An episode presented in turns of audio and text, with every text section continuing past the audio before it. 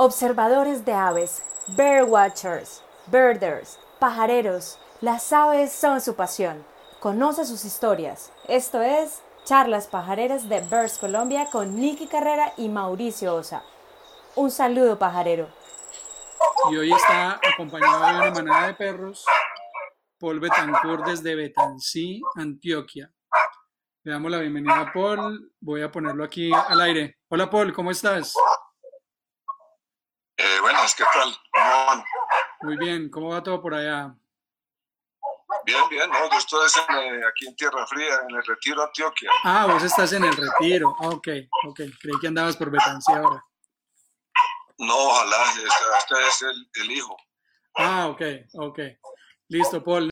Como te contaba y como hemos hablado estos días, pues este es un espacio pajarero para conocer historias, para charlar, es una charla informal. Yo creo que para conocer tu historia necesitaríamos una serie larga de programas. Eh, pero bueno, hoy vamos a darnos un repasón por algo de tus anécdotas y de tus historias. Lo primero, darte la bienvenida y segundo, como se lo he propuesto a todas las personas con las que hemos arrancado las charlas pajareras, es que nos devolvamos en la historia y nos devolvamos unos años a tu infancia, que nos cuentes quién es Paul Betancourt, dónde nació, cómo fue esa infancia, cómo fue la familia, cómo fue, bueno, cómo, fue tu infancia. Cuéntanos un poquito de, y volvámonos en la historia y obviamente bienvenido a Virs Colombia. Ah, muchas gracias. Pues no, hombre, la historia mía es la de un pelado que nació en Medellín, de familia netamente paisa, mi papá y mi mamá del oriente antioqueño. O sea, mi papá es de Carmen de Iboral, mi mamá del Retiro Antioquia. Y tuve la suerte, pues, siempre de estar como en contacto con, con la naturaleza. Desde muy niño, desde bebé, realmente, veníamos a pasar siempre bueno, eh, te lo he contado, ya después, eh, digamos, hace un poquito de unos 6 o 7 años, empecé a ir a una finca en Costa, en Buenavís, Córdoba, al sur de Córdoba, en una finca que se llama Hacienda Betancí. Ah, Ok, Entonces tuve como esa oportunidad de estar en contacto siempre con la naturaleza. ok. ¿Y esa Sí, finca, no, y esa finca era de quién? no, eso era comunitario. Era la finca de mi papá, que la Ok. compró en 1952. Ok, Yo nací en 1953 y estoy yendo a esa finca desde que tengo 5 años. Entonces, hablamos de más de 60 años yendo a la finca de la COP. Bueno, digamos que, que después desde muy niño estaba viajando con mi papá a la costa, con mis hermanos, pues la familia, a una finca que compró allá en el sur de Córdoba, que se llama Hacienda de. Que es un lugar que me gustaría, pues, poder en esta charla hablar un poquito de él, porque es casi que parte que es imposible desligarla de mi vida. ok. ¿Y, y cuando él la compró, la, la compró porque pues pensaba hacer algún proyecto que había, era ganado, ¿qué tenían ahí? Una finca ganadera, pues pequeña, en ese momento. eh, inclusive, pues cuando él la compró, ni siquiera había manera de llegar en carro. Había que, había que llegar en avión a Planeta Rica. Y de ahí coger una chiva cualquier carro que hubiera para entrar a la finca. Era, era una aventura de por sí. Cuando yo ya empecé a ir a la finca, cuando tenía 5 o 6 años, ahí sí ahí sí ya la cosa mejoró fuertemente porque ya no podía pues ir en carro, aunque una carretera era muy difícil. Entonces, pues, era una ir a, ir a la finca, como que le tocó, casi que por obligación, siempre eh, estar en el monte, pero también por suerte siempre lo disfruté. Desde muy niño ya era feliz cuando sabía que iba para, para la finca. La aventura máxima era dormir en hamaca, bañarse con totuma, comer lo que producía la tierra allá porque había que llevar todo desde Medellín y era pues un carro lleno de niños. Pero era muy hermoso y sigue siendo muy hermoso. Ok. ¿Y ¿Con quién pasan allá, hermanos? Pues yo, la familia éramos cuatro hermanos y yo. Mi papá y mi mamá, siempre iba con nosotros una tía, algunos de mis hermanos invitaban a un amigo. Lo que yo no entiendo pensando es como una, toda la cantidad de gente en un carro que era Apache, modelo 53, volco atrás y nos tiraban los atrás. Las mujeres se acomodaban como porque era mi mamá, mi papá manejando, una, amiga, los llegábamos como sepultados en el polvo, era un viaje muy largo, era un viaje de 12 horas, eh, por carretera destapada toda desde Santa Rosa de Osos, era un viaje largo, era un viaje, pero era muy, pues increíble, era por entre una selva en ese tiempo, ¿no? Claro, claro. O sea, una infancia maravillosa en el campo. ¿Cómo era el tema de, de conservación, de naturaleza ahí? Cuando mi papá llegó a Betancí, había una parte abierta, unas 200 hectáreas, de porero pues. Pero la finca de Trojos tenía algo de bosque y por algún motivo que era muy raro en la época, mi papá decidió usar los caños y eso 60 años después es un, es un bosque con ganado por debajo, es un uh, todo interconectado, eso ya ha sido un trabajo, digamos, mío, un diseño de, de dejar que se una toda la finca y que sea una ganadería, yo diría que bastante distinta a las, a las conocidas, pues. Claro. A la ganadería que uno ve que son eh, ganadería extensiva, que no dejan un, un árbol que porque los árboles son amigos del pasto, una cantidad de creencias de la época que mi papá por algún motivo nunca copió. Y yo pues menos, ¿no es cierto? Claro. Aunque yo tampoco digamos que fui pesa santo, pues el ecólogo desde que nací, no.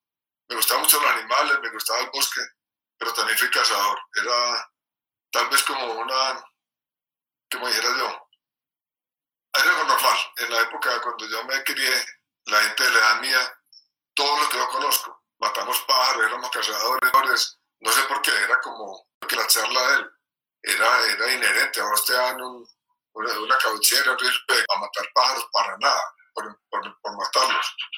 Y éramos cazadores desde muy pelados, hasta que llega un momento en que, en que uno como que, que son más lindos vivos que muertos, y empecé a matar. Y hay un cambio, de pronto empieza uno como a cambiar, aunque fui cazador, pero ya era con otro, con otro sentido. Y ya era cazador ya como de pájaros, no de pajaritos uno empieza a cambiar, algo le cambia en la cabeza. ¿Ustedes iban a, a pasear allá o vivían allá? El... No, no, nosotros vivíamos en Medellín. Vivían en Medellín y iban a pasear. El retiro, que es Tierra Fría. Ok. Eh, entonces pasábamos todos los fines de semana y cuando salimos a vacaciones largas, Semana Santa, en julio, en diciembre, nos íbamos para Betancí mucha parte del tiempo. Sobre todo como en enero, pues para la Navidad si era acá. Pero Betancí era como porque él, él también el trabajo de él, aunque él era un industrial, mucho la finca y era como enamorado de esa tierra. Él era muy, muy feliz en Betancí. Sí, eh, pues Nicolás, el mayor, está en este momento, ya se quedó eh, durante la pandemia, pues antes de la cosa. Yo le dije que se viniera, que de pronto le iba a tocar quedarse un tiempo largo allá. Y él dijo que no, que estaba muy contento y se quedó. Y está muy contento, gracias. La hija sí, pero trabaja con abejas. Otra cosa que la finca, nos pudimos pensar en algún momento que, que las abejas comen flores. Las flores están en los árboles y la finca tiene mucho árbol. Entonces puede tener muchas abejas. Y sí, fue como un acierto porque como algo más que, que puede tener así fuera. Pues, la idea es que nosotros se vuelva como un medio destino turístico para ir a pajarear, una pajareada más relajada, de, de fotografía. Es un lugar bonito. Listo, pronto por ahí, en Instagram, lugar puede ser web. Es un lugar que le hemos trabajado tema y es un lugar muy agradable. Ok, ahorita nos compartes un poco la información de las redes. En tu juventud dijiste pues que fuiste cazador, en esa onda sintonizada con los jóvenes de la época que con rifle de copa al mano cazando. Eh, ¿Estudiaste en Medellín, en el colegio? Sí, yo estudié pues, prácticamente, no sé por qué no, yo benedictino, okay. de ahí saliendo hacia San Juan y estudié en la Universidad Pontificia Bolivariana. Amigo, tengo que armonizarme, no sé qué pasó ahí, algo dentro de la corona, Pero no, mentira, sí, me, siempre me eduqué en Medellín, ya después tuve la oportunidad de irme para Estados Unidos un tiempo. Allá terminé ingeniería química y okay. siempre comparando en Colombia, nunca eh, se me ocurrió quedarme, pero fue una buena experiencia. Ah, sos ingeniero químico y has ejercido la ingeniería química? No, nunca. Fue como una, un trato que hice con mi papá que yo estudiaba origen, porque yo quería estudiar biología o exactamente quería estudiar ecoetología, pero para 35 años, ¿no? Claro. Entonces, pues me él era un industrial y yo decía que eso para es una carrera muy es estudiar el comportamiento animal en, el bosque, en el campo, en la selva, en el agua, o sea amarrando un animal de un palo, de una jaula y hay como reacciona a cero chusa, no, es estudiarlo en, en el hábitat. Okay. Y había, esa carrera la daban únicamente, estaba en una universidad en Alemania, que se llama el Instituto Mars Planck. Yo no sé cómo hice hace 45 años para averiguar, para contactar la universidad. Dijeron que sí, que me aceptaban, que tenía que ir a estudiar, obviamente, alemán antes. Pero bueno, ese sueño quedó como ahí, porque mi papá dijo que por ningún motivo, que más bien que me hubiera para Estados Unidos, que estudiara.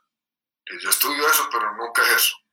Y fue un trato y así fue, nunca ejercí. Yo me volví, me fui a trabajar en una mina de carbón, trabajé con eh, cultivos de café, trabajé con reforestaciones, trabajé en un trapiche, eh, trabajé en la ladrillera y, y después me fui para la finca a trabajar también a, a Betancí. O sea que sí, realmente nunca ejercí la carrera. Le entregaste el cartón, pues, y le cumpliste su la Sí. promesa. Sí, ese el trato. Ok. Ese el trato y lo cumplimos los dos. Ok, metámonos al mundo pajarero. ¿Cuándo, por qué, por qué, cuándo es la primera pajarería de la historia? Pues fue una cosa muy extraña porque mí ya cuando dejé de matar pájaros, me sí, eso parecía como pues muy raro, ¿no? no estaba hablando del 79, cuando volví a Colombia, a Estados Unidos. Y me fui a Topo- y me encontré unos en una, un anticuario. Pero con los, yo digo que se los tumbaron a un japonés, porque era, era unos Nikon que, ah, yo me acuerdo, 10 por 50, muy grandes.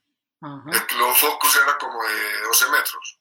Oh, No, no que los pescó para zona abierta, me imagino, pero era lo que había. Y yo lo vi, pues, estaban nuevecitos en la caja original. Y yo lo compré y, y empecé a ver pájaros, pero pues era muy difícil, especialmente porque en el 79 yo era como pues, de las poquitas personas, yo no sabía que había más gente pájaros. Para mí era como una cosa, un bicho raro, mentía yo mismo, pero me gustaba mucho verlos. Y un día yo llegué a una mesita donde yo me sentaba por las noches cuando trabajaba en Amagá con mi papá en una finca allá. Y él me dejó, él no, no sé, apareció un libro, no sé si lo ven, lo están viendo ahí, sí, sí, sí, sí. el libro de, Humberto Álvarez que se llama Intro a las aves de Colombia. Estaba en la finca. En esa mesita. Yo asumo que fue él, porque el libro lo hizo el Banco Popular. Y mi papá era cliente del banco. Obviamente ese libro le dieron a él. Claro. Pero nunca me dijo, ah, ese- usted quiere poner pájaro con unos binóculos, vea el libro. Y era el único libro que había. Si vos ves el libro, es un libro bastante bonito, de muy poquitas ilustraciones. Ranos un poquito es. Ilustraciones de Dana Garner. El libro fue escrito por Humberto Álvarez, un gran amigo. Mira, pero eran pájaros o, o muy raros para uno. Por ejemplo, el lobacino, el tente, Subilo, el selva, que uno pues jamás había que iba a poder ni siquiera lugar como ese. tremendas ilustraciones. Sí, o pájaros comunes como pues una gaviota, una lora, una, pues, una guacamaya, ¿no es cierto? Pero el libro tiene como 120 ilustraciones. Entonces imagínate, uno viendo pájaros en la maga que pueden haber 200, 200 especies o más. Entonces, la mitad de lo que uno veía no estaba en el libro. Claro. Entonces empiezas de curiosidad y no quedaste.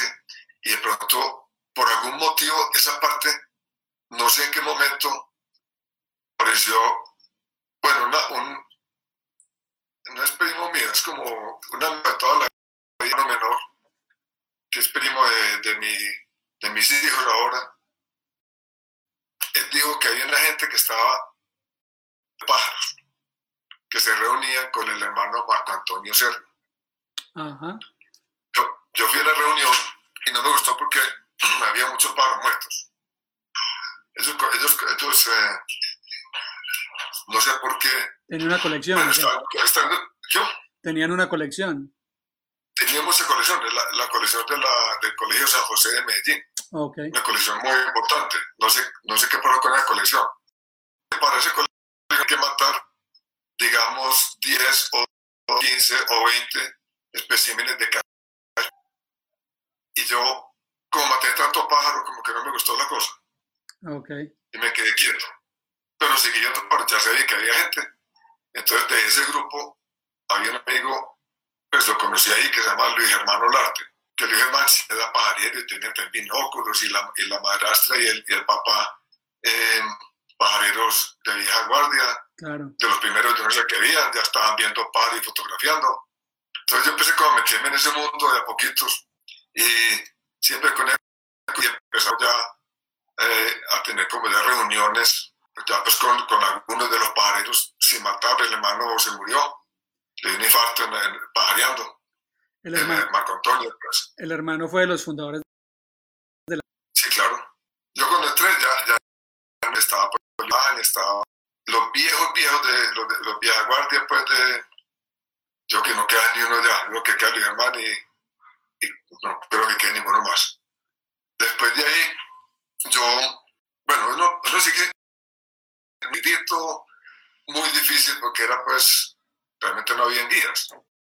Entonces, en una clásica adivinando, ya los veía y los describía, les ponía eh, la turística donde lo vio, éramos muy juiciosos en ese tiempo. Hasta que en el 86 una- iba para Estados Unidos y yo supe que había salido un libro. El famoso pues que para nosotros Hilti es como la Biblia, ¿no? Sí, claro. todo el mundo sabe, este es el libro que disparó la pajarería en esa década. Porque ya era el libro con descripciones detalladas, con ilustraciones, con hábitat, con rangos de altura, con... bueno. Entonces ya ahí sí, digamos que empezamos a pajarear en forma, ya con un libro, una guía, con listados, y ya sigue una cantidad de historias que se derivaron de ahí, que la sociedad empezó a crecer. Yo formé parte varias veces de la Junta. eh, me gustaba pues las reuniones y hacíamos charlas todos los meses, se, se siguió haciendo. Hacíamos un boletín. Yo escribí varios artículos ahí y pajareamos mucho, salíamos dos o tres veces al año a pajarear. Y de las, de las cosas que más me gustaba era el encuentro.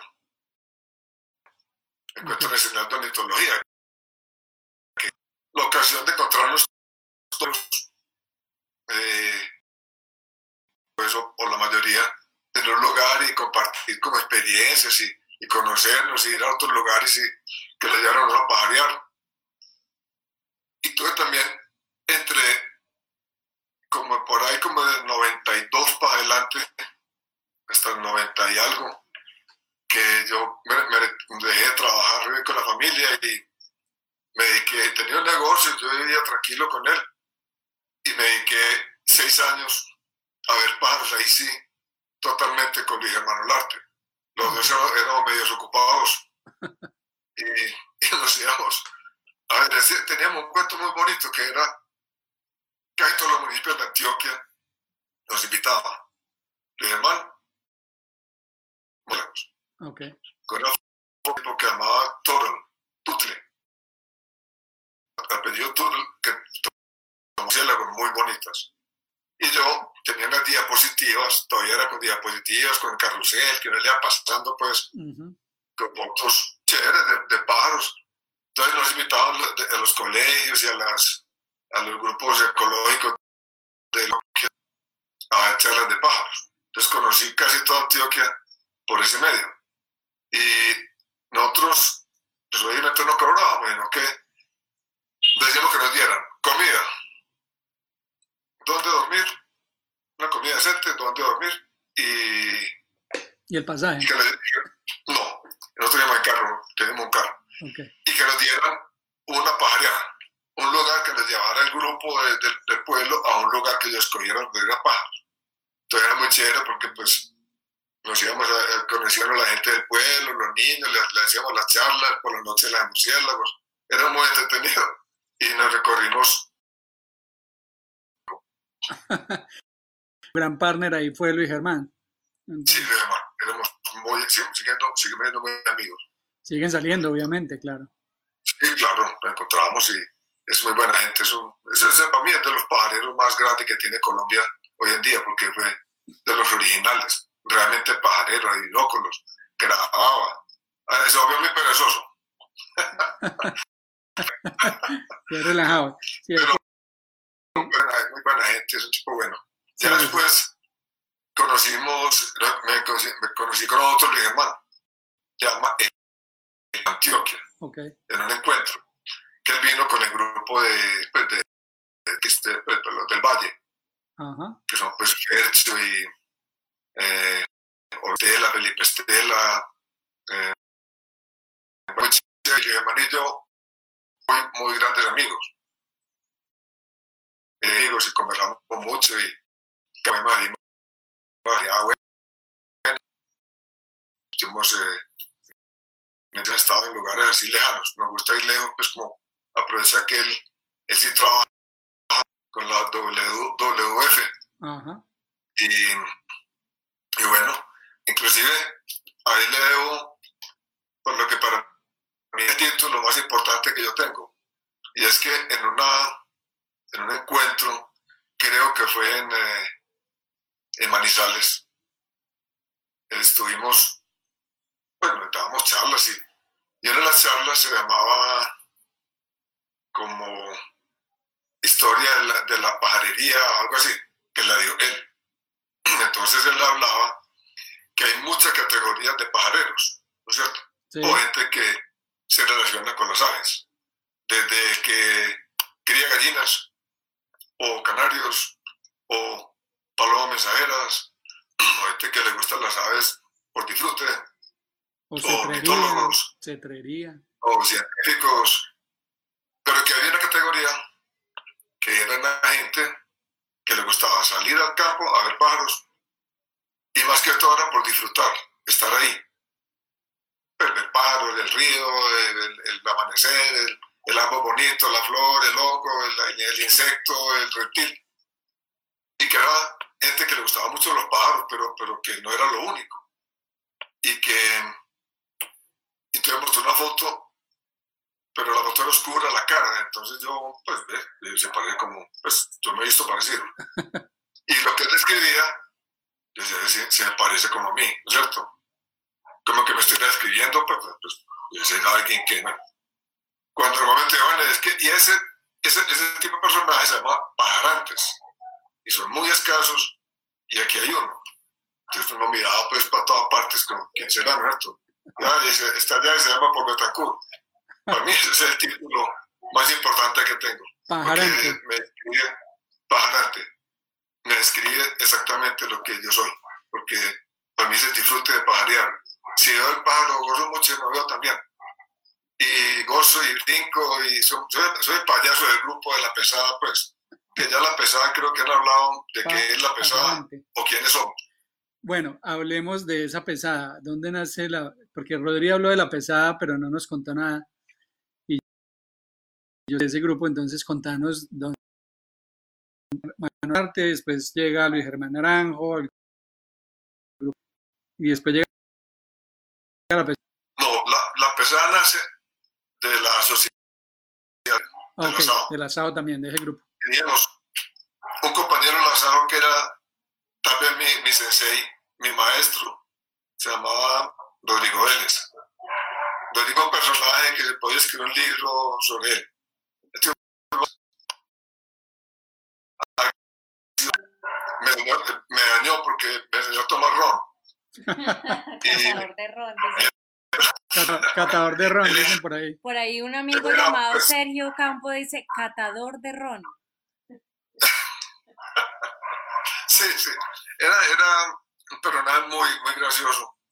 Y la pesada realmente, pues eh, la connotación no era buena, porque la pesada era un grupo como de, de maleantes, pues, de malandros de, de Medellín, llamada la pesada.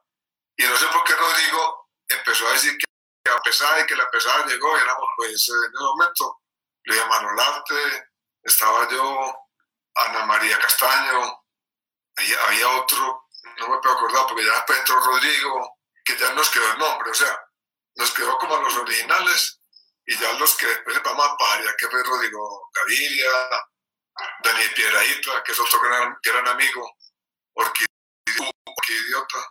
auto, se, se autodenomina pues así, los de tipo, así. y después eh, pues, eh, Diego, eh, Diego Calderón, Luis Miguel Regifo, gente de Margarita Nieto, gente muy bacana. Y son un grupo muy unido, eh, Juan David Ramírez, un grupo que somos el grupo más heterogéneo que yo he visto en mi vida. Ninguno, conmigo, a ver, vocación sí de pajareros, pero ningún oficio parecido. O sea, yo soy ingeniero, el otro es eh, médico, el de Maya es agrónomo, el otro es un ornitólogo profesional. O sea, somos un grupo muy distinto, pero nos unen las aves y nos hemos hecho muy amigos. Siempre que salimos nos va bien, no llueve, pasamos bueno. Es un grupo muy, muy bacano. Yo lo hice bastante. Y y, hacía la lista de campo en el campo y después la pasaba al librito y, con anotaciones de que fue el pajarito. Pero la verdad, uno se va viendo. Yo soy muy perezoso la pesada. Sí, sí somos juiciosos. Y es parte como de, del disfrute. Ya llegar después de la caminata todo el día, un bañito, una buena comida, nos sentamos a hacer el listado y, a, y alegar que si fue, no lo vi, que el otro lo vio, que era distinto. Entonces, eso, eso es muy buen ejercicio.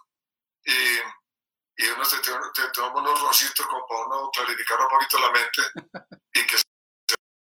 No, es muy agradable, esa parte es muy agradable y eso sí lo hacemos. Yo, el estado personal mío, se me perdió por ahí mil, 1150, 1200, no sé. Debo estar por ahí, pero la verdad no me importa mucho porque ya uno está como en, otro nivel de, ya es como ir a buscar. A ver, primero todo, es como la disculpa para conocer a, a Colombia. Ya coroné los 32 departamentos. Obviamente me faltan muchas regiones, pero es un país que es, para el mundo. No lo no conozco mucho, me ha interesado viajar. Porque- yo siempre, para ver a Colombia, mu- mucha energía física, porque es un país muy difícil. O sea, yo puedo ir a París el día que yo quiera, ahorro una plata y cojo un avión y me llevan en una silla de ruedas si quiero, y me llevan a todos los museos y me, me bajan y me suben y, y me dan teteros si quiero, pues. Pero para ir, para ir a estos lugares como ir a Inírida, ir a, um, al Baupés, meterse a Putumayo, eh, necesitas mucha energía. Sí, y si, claro. si no tenés energía está muerto. Bueno, Sí, claro. no puedo decir, punto. Sí, total. Entonces, el- primero mi país y después el resto. Por ahí, hace, eh, en el 2017, cuando hicimos la Big Day, hizo, creo que fue en ese año, muy famoso un video que grabó Dieron. Eh, el término de pajarear es una chimba que y uno de los personajes claves de ese video sos vos. Primero, dónde estaban, qué especie estaban viendo. Yo hoy lo compartí nuevamente en Facebook, en Birds Colombia, para los que no lo conozcan. Eh, pero pues dónde estaban y finalmente sí viste video que Creo que le la. Primero de todo, no fue montaje. No fue pues que hacemos aquí cara, entonces, no, yo estaba, a ver, estábamos en un lugar muy lejano, del lugar más lejano que yo estaba, que es la laguna de Peregrino. Para llegar a Peregrino, salir de Medellín, tenés que coger avión a Bogotá, de ahí a Bogotá, avión a Puerto Asís, de Puerto Asís otro avión a Puerto Leguízamo, de Puerto Leguízamo un carro a la Tagua, en la Tagua coger un bote por el río Caquetá abajo y voltear por un brazo que se llama Peregrino. Es una laguna muy hermosa, es una madre vieja del río, pero es que la madre vieja de Caquetá, una madre vieja pues es lo que el río deja, ¿no es cierto? Sí. Unas curvas que el río corta. Esa madre vieja puede tener 10 kilómetros de larga, un kilómetro de ancha y dicen las malas lenguas que 100 metros para abajo. Ah. Son, eso es mucha agua, llena de pájaros, de selva, un lugar hermoso. Entonces, dormimos en la escuela, una escuelita recién hecha, nos tocó inaugurar la te- los niños llegaban, lo- eso hubiera acabado muy pero vimos a pajarear un día, había una trocha, estábamos pajareando la selva, selva, y nosotros nos, estamos- nos habíamos adelantado Margarita, Nieto, Juan de Ramírez y yo, y se quedaron Rodrigo y Daniel y, y de, eh, Calderón, Diego, se quedaron atrás. Y de pronto, que habían encontrado un pájaro, Que el guía era Brian Coral, creo. Sí. eh, no, estaba, nos estaba acompañando, era, la, Ah, eh, eh, era Flor, Flor Peña. Ah, era Flor Peña, ok. Eh, eh, estaba, era con el, lo invitamos. Aquí.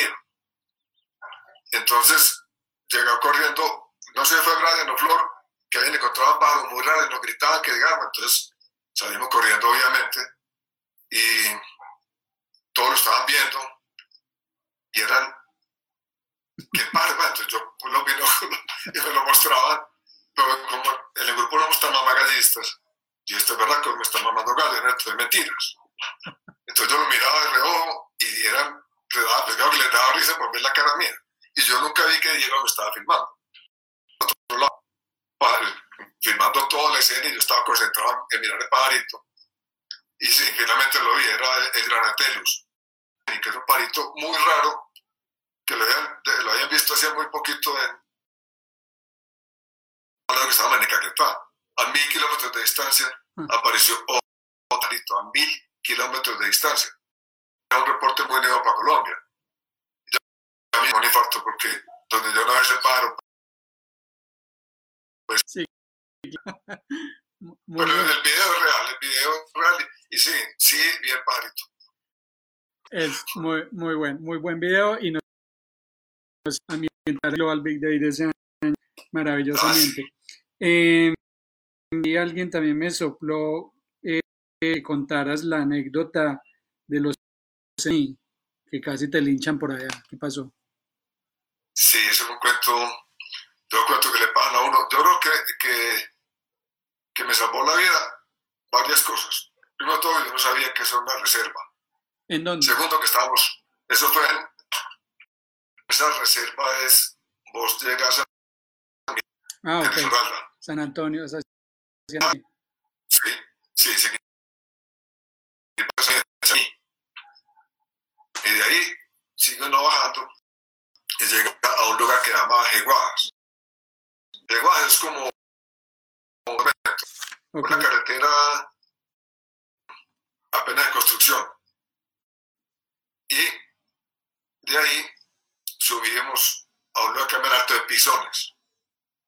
Eso es muy lejos. Eso ya es tierra chamí, ahora no hay acceso por ningún motivo, porque antes eran indígenas, ahora hay, todavía hay guerrilla, está complicado.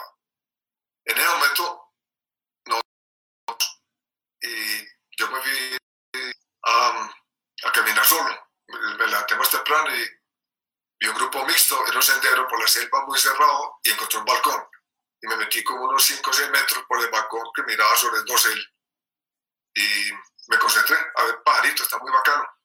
Un grupo muy grande, eso es chocó, pues. Eso es chocó legítimo. Y yo sentí a alguien atrás de mí. Entonces pensé que otro, uno de los compañeros. No, bueno. Pero le pregunté, ¿qué- ¿usted qué hace ahí? Y yo me volteé como sorprendido. No, pues viendo pájaros. Eso como que lo desarmó. Ah, le está matando. No, no, no, lo estoy viendo. Yo era con un machete en la mano. Estaba muy bravo el tipo. Digo, ¿que usted quiere permiso? ¿Que, que esto es tierra indígena? Yo, la verdad no tenía ni idea. Si yo hubiera sabido, pues pido permiso. Y si no me dejan entrar, no entro. Pues lo trato de respetar. Pero yo no sabía, y yo y de verdad era inocente, pues yo no estaba viendo pájaros, no estaba viendo nada raro. Y eso como que lo, lo calmó. Entonces yo, cuando vi que el tipo se bajó como a la rabia, saqué mi librito. Yo tengo el libro de Hilti, lo tengo mutilado. Las, las planchas y los mapas. Porque el libro es muy pesado para andar con él. Entonces, y lo tengo plastificado pues, tal. Entonces lo saqué. Y ah, entre otros, usted visto este pajarito. Y era muy gracioso porque él, él- él lo miró. Yo sabía que estaba. Dijo, sí, sí lo he visto, pero es más grande. Entonces, claro, porque él es- la referencia es el dibujito del libro. Claro. Y ya lo, finalmente ya el hombre como que vio que yo estaba viendo pájaros de verdad y se calmó. Entonces empezamos a hablar, entonces ya llamó a la familia. Y él tenía una cerbatana muy linda, una boquera. La de él, pues. Entonces la negociamos. Yo, ¿Ah, venga, véndeme la cerbatana. y pues ahí la tengo. Una cerbatana hermosa, la de él, hecha por un indígena en la selva. Y me acuerdo que me la vendió, mira, es que es muy cara. Entonces yo le dije, pues, bueno, negociamos, eh, 11 pesos. 11 pesos. 11, pero yo no qué 11, por qué no 10 o 15, no, 11. Yo me acuerdo que leí pues 20 o lo que sea, pues. Pues, era, fue, fue muy gracioso y todavía la tengo y es una de mis, de mis joyas preciadas de la selva colombiana, porque es real, no es para hecha para turistas, era la de él. Ok, por aquí alguien también nos dice, eh, Rodrigo Gaviria, que si cuenta la historia de los tenis nuevos en Leticia. Se la van a... Eh, tranquilo, diga que tranquilo que ahora le voy a hacer bullying a él. no, es, es un cuento. Unos tenis que me regaló mi, mi esposa, muy elegantes. Unos tenis Converse de lona. Y son los tenis muy livianitos, pues. Y yo no, pues mejor dicho aquí, y como se amarran pegados al pie. Y los otros botes de caucho, estorbosas. Y que se llenan de agua y les da pecueca, bueno, todo lo grave de las botas de caucho, eso se pudren los pies, les dan hongos, todo lo maluco. Y yo con esos, con esos tenis, mejor dicho, eso era volando por esa selva. Hasta que descubrí que ese, esa tiene unos empates. Y cada empate de esos se vuelve una cosa que hace fricción en un, en un pie, mojado todo el día. Y no fue bueno me lo peló, mejor dicho. Tenía ampollas, hasta las ampollas pues. Ah, Y desde ese día, por ciento del tiempo estoy descalzo. No voy a ponerme zapatos porque me dio rabia y dije, no vuelvo a poner zapatos. Pues se me va a que me pie limpio. Y, no descalzo lo que me que no estoy diciendo mentiras. Camino descalzo casi todo el tiempo. Bueno, en la ciudad, Y en el monte, descalzo. y a propósito de estar descalzo, nos pregunta Minerva Herrera que de dónde sacaste el gusto de pajarear sin camiseta. Eh, por lo mismo de los zapatos, pues todo no estaría mojado, en la selva, todo húmedo, pegado. Eh, se le pega la ropa a uno, eh, se- no sé, me estorba ya la ropa, entonces la, la, la camisa me la, la amarro, la morral afuera y camino sin camiseta y sin zapatos. Y a veces yo digo que algún día va a acabar de taparrabos por ahí en la selva. bueno, ya, ya tiene la cerbatana. Sí, sí, claro, mano, y, y además el indígena me, me enseñó a hacer los dardos. Ah, sí. me enseñó cómo se hacía me- con, la, con la fibra, cómo se amarraba, el palito cómo se pulía de, de bambú. No, me volví un experto, soy medio indígena. Bueno, le falta comprar el taparrabo y ya, ya queda listo.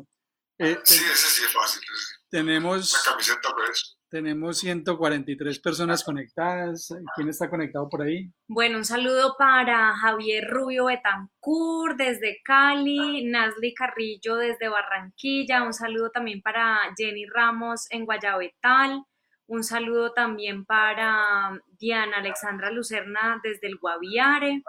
Eh, tenemos también eh, Inés Sonris Vaquero que siempre nos acompaña. Desde Ibagué nos acompaña Gladys González de Bote, un saludo para ti, Liliana Trujillo, Ana María Castaño desde Medellín, tenemos a Samuel Aristizábal desde Necoclí, Juan Pablo Arboleda en Cali, Catherine Sertuche en Ibagué, un saludo para ti también, Lenin José Lázaro en Río Hacha, en La Guajira, Sergio Campos Manizales.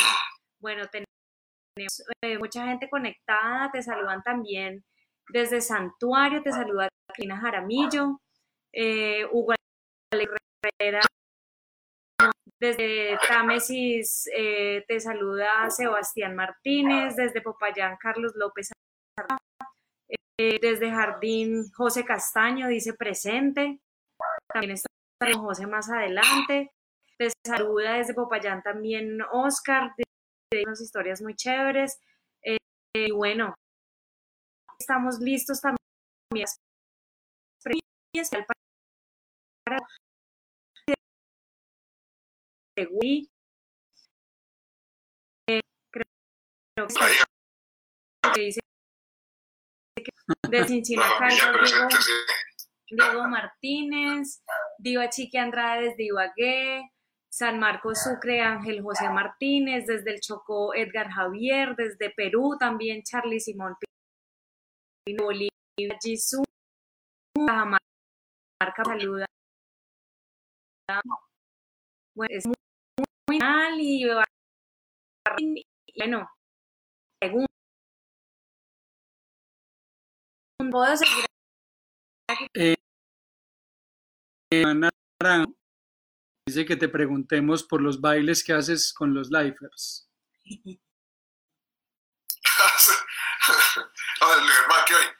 no, eso es un cuento, yo no sé dónde salió eso.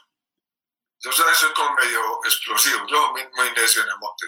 Y todo el día cuento chistes y me regaña Rodrigo, Rodrigo porque cuento los pájaros. No, Memo no me regaña porque me tiene miedo, pero ya le está quitando.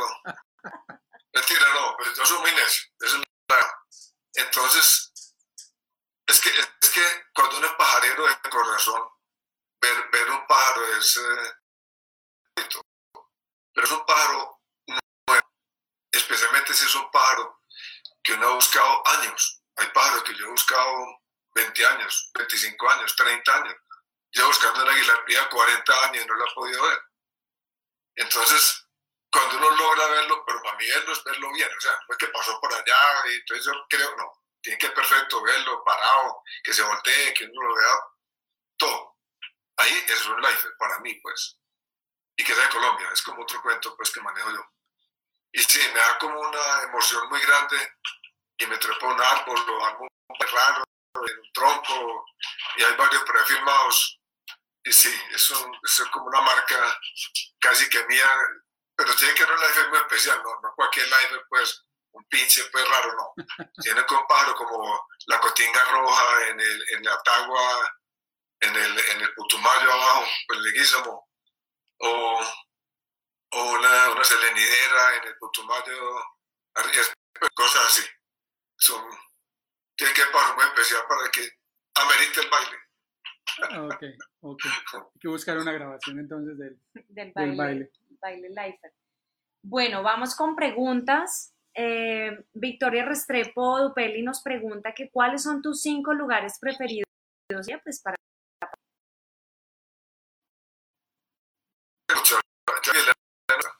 pero así como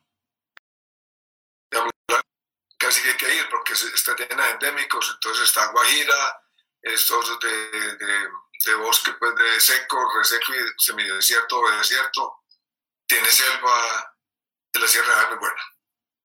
Eh, Río Blanco y Manizales, porque es un lugar muy fácil para pajarear, es una caminada muy fácil, el alojamiento es bueno, mucho paro, sobre todo cuando está empezando es excelente. Montezuma, o toda esa región de, de ese pie de monte eh, Chocó, pues como la cara oriental de la cordillera occidental, es toda buena, 18, toda esa vertiente pues es excelente. Y ahora ya como lugares ya como el Baupés de Putumayo, que son como imposible no ir. Ahora, por ejemplo, Iniria, me encantó Iniria, no solamente porque hay muchos pájaros, yo no, pensé que era tanto pájaro, sino por la belleza de Iniria. Y ahora estuvimos este año en, eh, que fue una empresa increíble, ¿no? yo pensé que no, pues pensé que era muy lindo, los llanos son muy bonitos.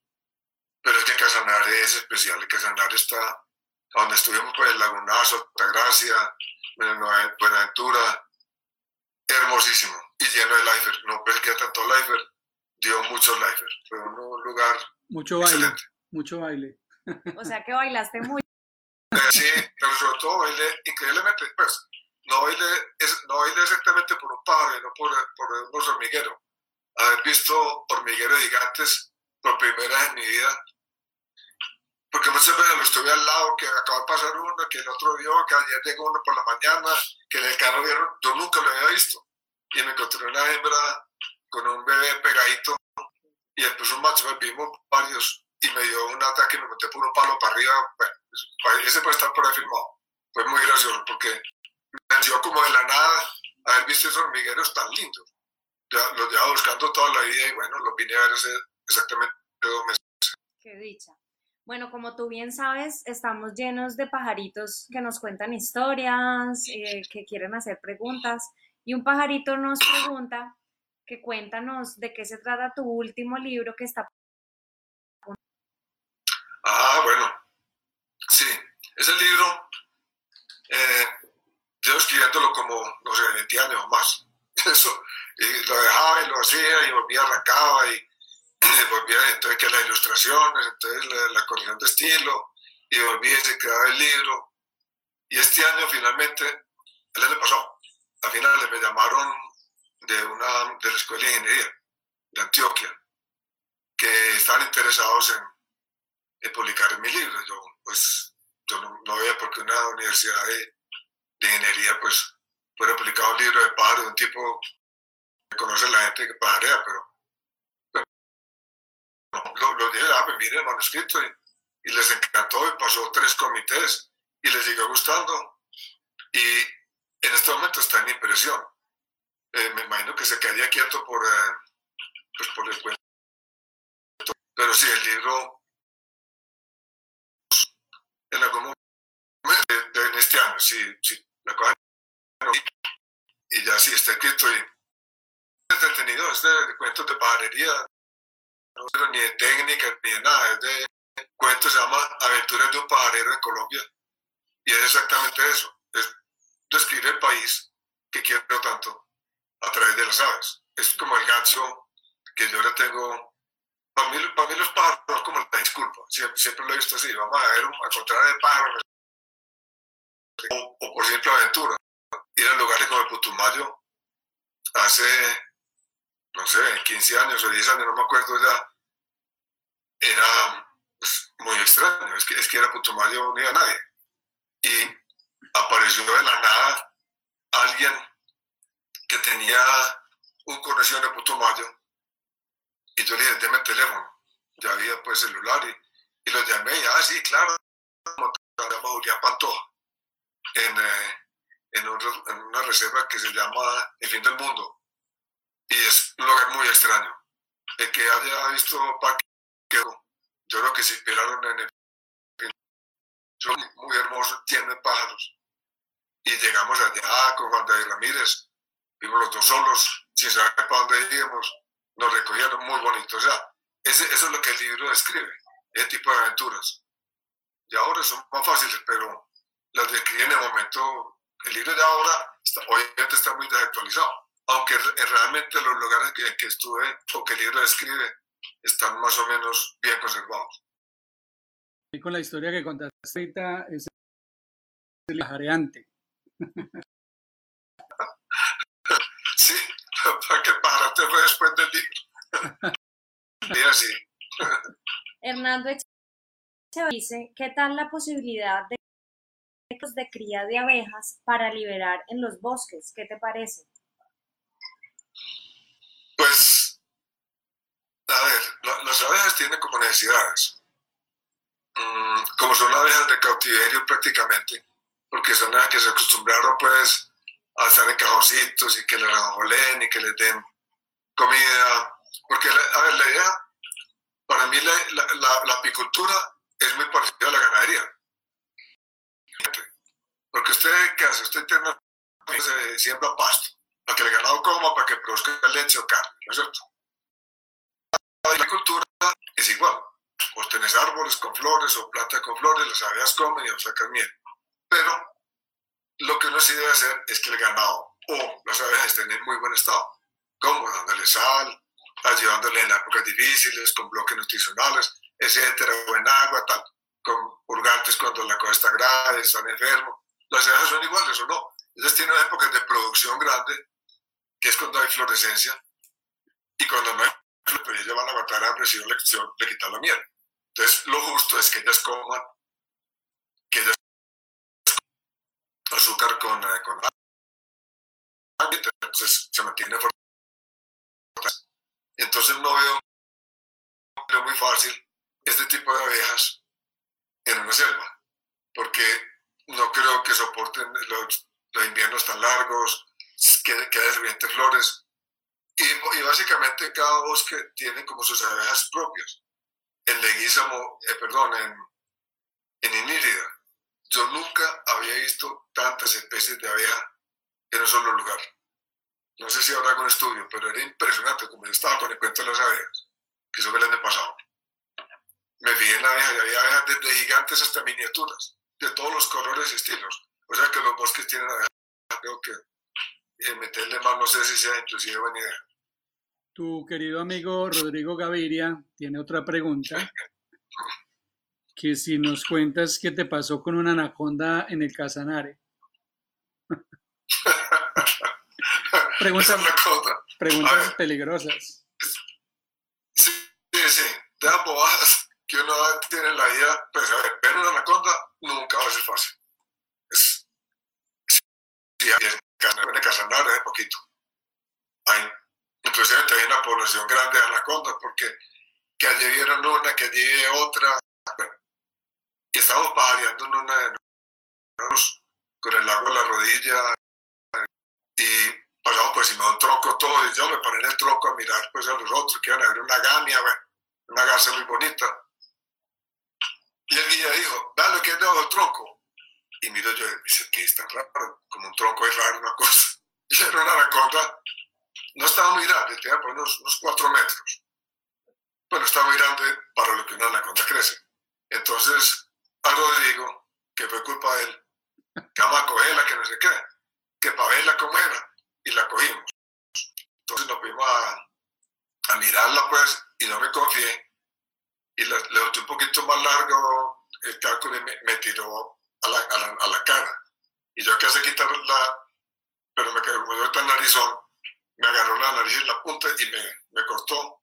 Claro, entonces me quedó como un vasito, una vena, y eso fue un escándalo, eso caía sangre, pues, y realmente no me hizo nada, una, una cortadita de nada. Pero hay las fotos de eso. Pero eso no se debe hacer, muchachos, no cojan las déjenlas tranquilas. Por, por, culpa de Rodrigo, ¿ya? Exacto, es por culpa de Rodrigo.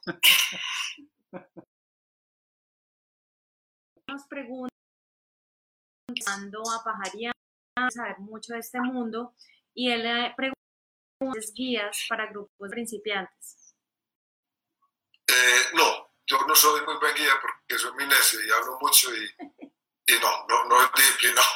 Pero no, ahora, es muy buenos guías. O sea, la sábado tiene muy buena, hay guías profesionales de, todos los niveles, hay gente pajareando, o sea, momento bueno. Para arrancar el pajarero, ahora. Pajarero y como contando cosas. Cuando nosotros empezamos éramos siete, ocho personas en el 79, cuando empecé yo, pues llegaron a ver ciento y pico de personas, no más en Antioquia, en la Sociedad de Ornitología. Y en Colombia, hoy en día, no sé cuántos pajareros había, pero Big Day, no sé, 2000. No, nosotros... De los cuales yo te contesto ahí, la, la, el cálculo que hicimos eh, con los coordinadores de cada departamento fue 5.000 personas. Ah, bueno, imagínense. Que éramos, cuando, cuando empezamos había, no había ni siquiera encuentros, había un encuentro al año. Ahora hay festivales, hay encuentros, hay charlas, hay charlas, hay, hay grupos. No, te digo pues, eh, a, a, que me preguntó Barragán, Barriga, eh, que no, estás en el momento que es para varias y este es un país maravilloso. Eh, Silvia Irene Betancourt dice que está muy orgullosa de su pajareante favorito. La familia, está bien. La, familia representa. Haciendo barro, claro. Lenis eh, Lázaro nos pregunta que cuál es tu próxima especie target para pajarear Don Paul. Para bailar. Pues yo creo que no tanto especie, sino lugar, que es donde está sobre Lenis, allá en, La Guajira, quiero ir a Macuira. Ese es uno de mis bastantes, porque me parece un lugar muy especial, he oído hablar mucho, eh, tengo gente conocida ahí, como Marilyn, Marilyn que trabajó en Macuira y ahora está en Chingasa. Entonces, sí, es un lugar, eh, iría a bailar porque a bailar chichamaya, porque yo sé que La Guajira es muy linda, es un lugar espectacular. Y no hay pierde en La Guajira, yo he ido tres veces y quiero volver cuantas veces pueda, me encantó. Juan Carlos Luna nos pregunta, ¿usted también pajareó con Rodríguez Vélez de debut? Creo que él fue un gran personaje de la sociedad de ornitología. ¿Alguna historia relacionada con él? Rodrigo Vélez, Rodrigo Vélez de debut. Sí. sí. Bueno, eh, sí, tengo mucha historia con él. Desde Ñambí, en eh, Munchique, pajareamos en el, el eh, Niguaque, pajareamos en Manizales en Río Blanco. Paríamos mucho, eran muy, muy amigos y como dije yo, él, es mi sensei. Él fue el que me enseñó a tomar ron, yo era muy sano. Y cuando digo el roncito por la tarde era infaltable.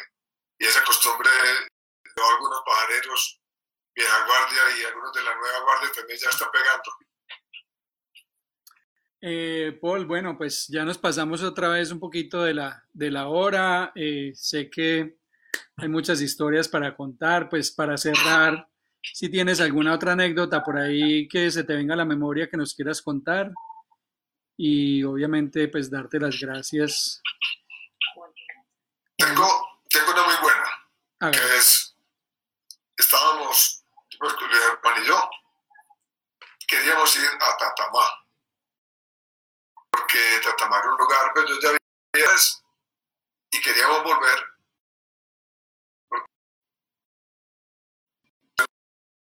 En la vez que fuimos, y hay una ría que llama la finca del indio, que una la selva como de todo tres días, rodeada de selva pura, altondina, y queríamos ir, porque era pues, llegar temprano y, y parar todo el día, quedarnos a dormir para poder madrugar y parar otra vez todo el día, volver a bajar tarde. Entonces apareció un personaje con un amigo que yo no conocía, lo llamaba con todos, que era muy amigo de Daniel Pierre Y Daniel Pierre que era un médico, y que también que, que quería pajarear, que quería que era eso. Y le ya, ya habíamos andado mucho, teníamos un equipo buenos, la carpa buena, íbamos por una montaña fría, eso es casi páramo. Oscar Tondino, el frío, húmedo y frío y Daniel Piedradita y el médico, que se llama Rodrigo Gaviria Oregón, que era pajarero neófito. Ya, pero conocimos, ay, ¿qué, pues, ¿qué más? En el camino, conversamos en el, en el, solo carro. Y entonces, que la carpa, así les tocó ya para, para el monte, llegamos una jornada dura, porque me llegar a la casa hoy, seguir para arriba, para la, para la del Indio. Y cuando fuimos ya la eh, los campamento, sale una carpa, pues Luis Manuel Arte tenía, pues, nos dicho, eh, uno va, éramos Playa Alta, una carpa gigante para los dos, con el lipi en especial de alta montaña, con calefactores, con, con cada. Y cuando saca la carpita, la carpa de pues, tan limpiadita mide 1,90 y algo. Y Rodrigo tampoco es chiquito, y ninguno de los dos es flaco. es la carpa de, de, de niños, que se le había prestado Una carpa, una carpa y en la capista, no estoy exagerando, la capista medía por ahí 1,60. De juguete. De largo. Sí, de, juguete, de, niños. Y, y nos había peleado con hijitas muy, muy mal equipamiento, para monte, que cae un aguacero, de esos agujeros de montaña. Y mejor dicho, el agua pasaba derecho por la carpa de ellos.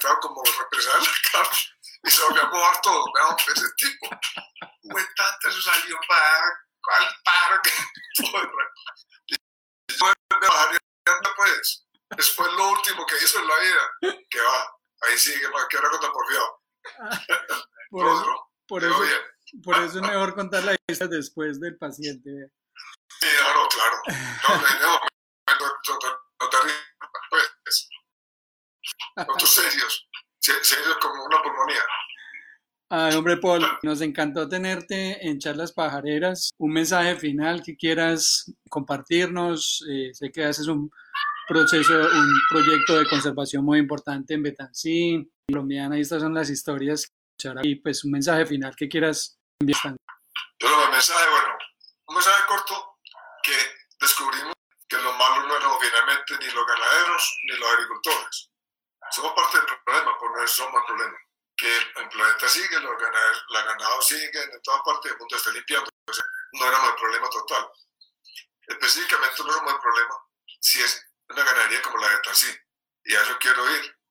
Y ojalá que la gente que me está oyendo y puedan ir o puedan seguirme en la, en la, ver la página para que vean que sí es una ganadería, una finca donde el ganado convive con, con pumas, con tigrillos, con 270 y puntos especies de aves, con con árboles, con abejas. Se puede.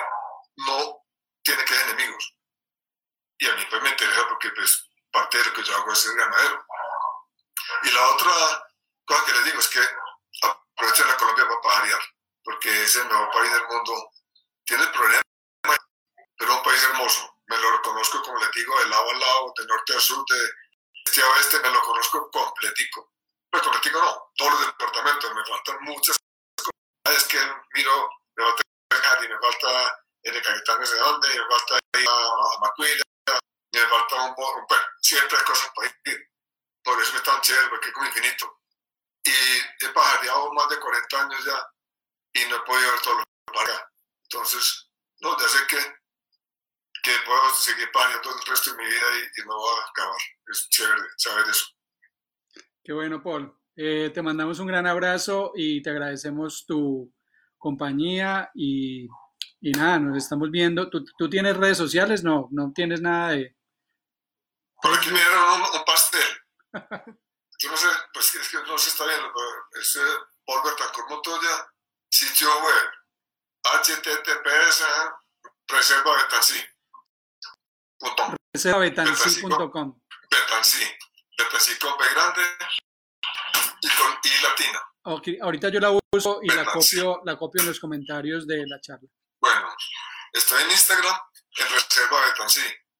Ok. Y Reserva. Y en Facebook ya tiene apicultura, tiene reptiles, tiene una colección antiguos, bien, es muy bonito, una finca muy bonita, la, la, topografía es bonita, un poco de proyectos interesantes con eh, ahí una U, con Tinka Plese, trabajando con perezosos, muy interesante.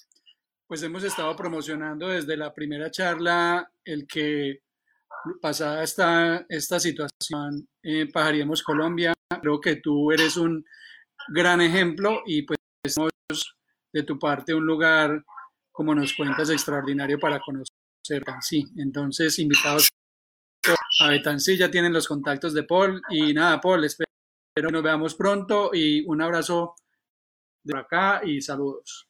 Paul, es un placer estar contigo de nuevo. Tengo la fortuna de conocerte. Eh, cuando yo te conocí, yo estaba empezando a pajarear y que en la pasión y acelerarle al tema hace parte de personas como tú, como Rodrigo, como Sergio Campos, que le inyectan a uno ese amor por las aves porque es que ustedes lo llevan en las venas. Entonces, es un placer verte virtualmente. Un saludo pajarero para ti, para tu familia. Espero que todos se encuentren muy bien y un saludo pajarero para todos. Muchas gracias. Bueno, ustedes, muchas gracias por la invitación. Ok. Quiero mucho, chao. Chao. chao. Chao, chao.